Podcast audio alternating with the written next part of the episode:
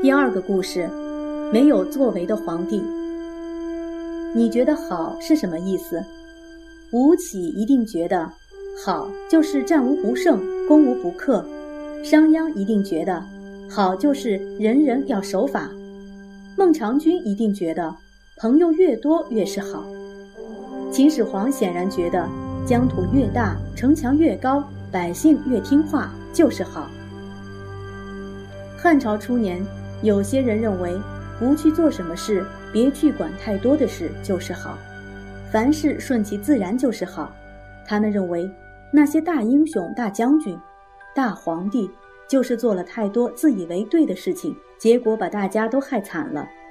如果统治者能够无所作为，岂不是让天下百姓松了一口气吗？我们把这种态度称作无为的态度。你觉不觉得？他们的口吻多么像春秋战国时代道学家的老子和庄子。春秋战国打打打，秦朝帝国伐伐伐，楚汉相争杀杀杀，人们都打怕了，打穷了，田园也荒芜了。好不容易，这些自命不凡的英雄豪杰们终于过去了。萧何做了汉朝第一位丞相。他为汉朝帝国制定了法规和制度，在临终前，他特别推荐了他的好朋友曹参做丞相。曹参的特长不是去做什么，而是不去做什么。他一上任，就把爱表现、好出风头的属下全部免了职，换了一些老实朴素、不喜欢讲话的人。凡是向他建议做点什么改进的人，他就请那人喝酒。那人一想开口。曹参就敬上一杯酒，直到他酩酊大醉为止。刘邦的儿子汉惠帝怪他不上进，曹参就向惠帝说：“你的才能比你父亲如何？”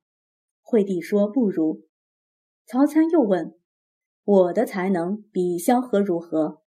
惠帝说：“也不如他。”曹参说：“这就对了，他们定下的规矩，我们这些不如他们的人。”怎么可以乱改动呢？在有些人眼里，曹参简直像个跟屁虫。不过他一点也不在乎，因此后来凡是有人只遵照前人的办法做事而不加改变，人们就形容他是萧规曹随。汉朝到了汉文帝的时候，他和他的皇后也都相信不要刻意做什么才是好。文帝一点也不像许多统治者那样。喜欢摆威风和排场。有一次，他想盖一座宫殿，算算要一百两黄金，觉得太浪费，就放弃不盖了。有时候，文帝甚至穿着草鞋就上朝，他也不认为那样就失去了皇帝的气派。他爱他的百姓，经常减轻人们的田地赋税，并且还废除了割鼻子、砍断脚的残酷刑罚。文帝临终的时候，在他的遗嘱上写着：“天下万物有生就有死，死亡是天地间自然的道理，有什么可悲哀的呢？”庄子如果还活着，一定很高兴有一位皇帝这么相信他说的道理。文帝和他的儿子景帝都是不刻意做什么的人，可是全国各地的仓库却堆满了粮食，粮食多到腐烂的地步。而府库里的钱也多得用不完，由于太久都没人用，连串钱孔的绳索都被虫子蛀断了。不但活着的人富有，就连死去的人也很富有。文帝不准别人为他建个大大的陵墓，也不许用金银来装饰，所以他的陵墓一点儿也不起眼，就像他本人一样的简朴。可是当时许多王侯贵族就不这么想，也不这么做。他们活着的时候大吃大喝、大玩大乐，死了以后仍要葬在一个富丽堂皇的墓穴里。他们希望死后还能保有生前的一切。两千多年后的今天，人们从几座古老的坟墓里发掘出汉文帝时代一位亡国的丞相利苍和他的夫人、儿子的尸体，其中利苍夫人的身体保存完整。身上穿着许多层丝织锦袍和丝麻锦帛的衣服，他的陪葬品金玉古玩，吃的、喝的、玩的，应有尽有。如今放在一起，竟成了一座博物馆。令人惊讶的是，他的尸体经过两千多年，居然没有腐烂，肌肤甚至还很柔软，具有弹性。这种保存方式，连今天最杰出的科学家都还办不到呢。当时的贵族连死后的世界都想要掌握，何况是活着的世界？他们一定对于无为感到很不耐烦。到了汉景帝的时候，许多王侯贵族都变得骄傲自大了起来，对于没有什么作为的皇帝，实在没有放在眼里。这令景帝有些担心了。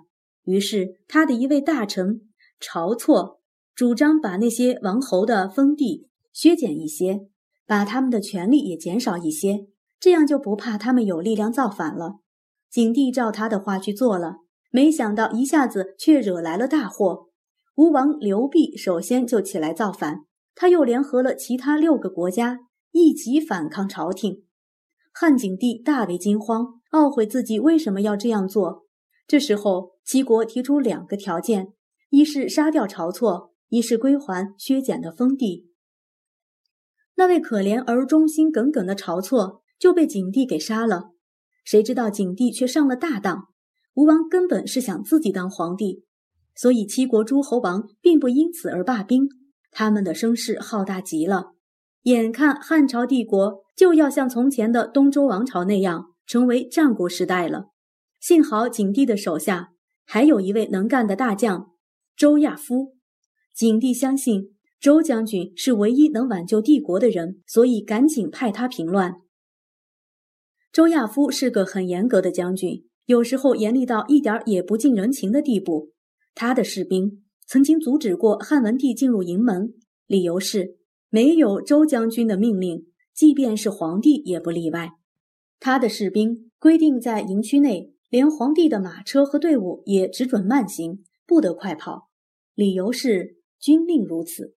他在营区内见到皇帝，只行拱手礼而不跪拜，理由是军礼如此。别人怕他得罪皇帝，都替周亚夫捏了一把冷汗。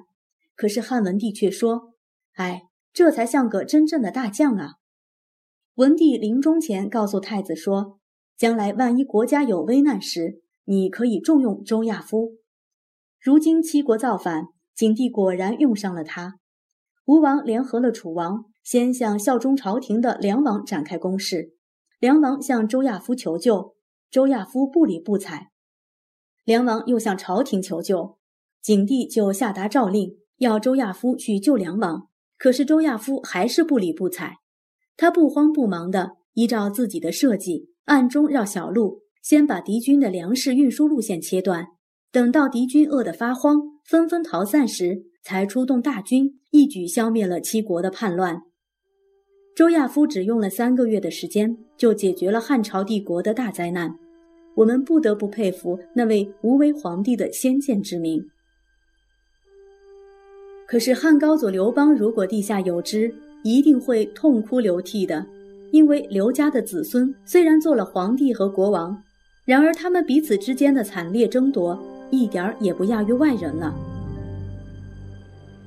说来听听，如果你是周亚夫，你敢像他那样对待汉文帝吗？晁错建议削减诸侯权力，因而惨遭杀身之祸。你认为他做错了吗？为什么？